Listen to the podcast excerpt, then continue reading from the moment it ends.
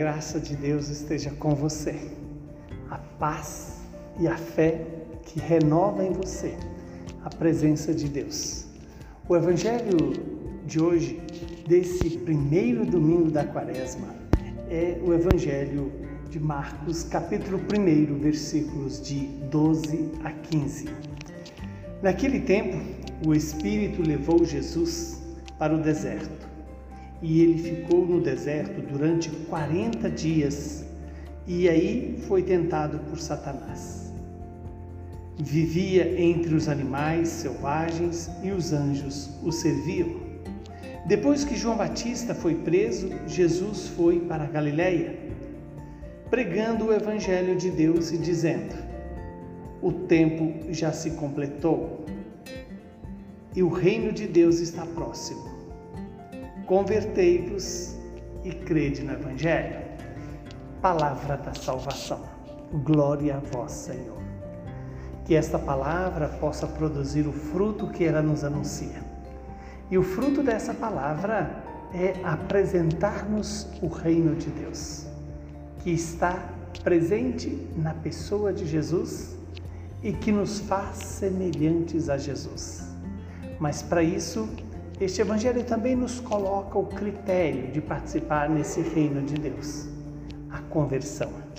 E o que é converter-se? Certamente você sabe que a conversão não significa mudar de religião, significa mudar de atitude, de comportamento e fazer a vontade de Deus. E é isso que esse primeiro domingo nos convida.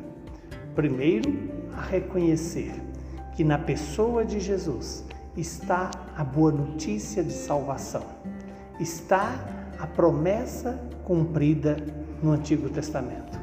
A palavra de Deus se faz carne e habita entre nós.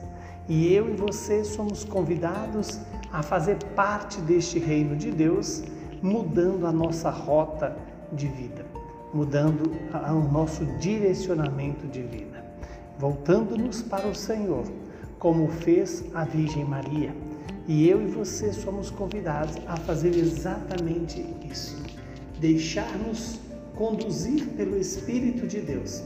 Assim como Jesus no deserto passou 40 dias, a igreja nos dá essa oportunidade de vivenciar esses 40 dias como sendo um tempo de graça e de conversão, um tempo de voltar o nosso coração para Deus, voltar a nossa inteligência e a nossa vontade para a vontade e a palavra de Deus. A vontade revelada na palavra e a palavra que revela a vontade de Deus.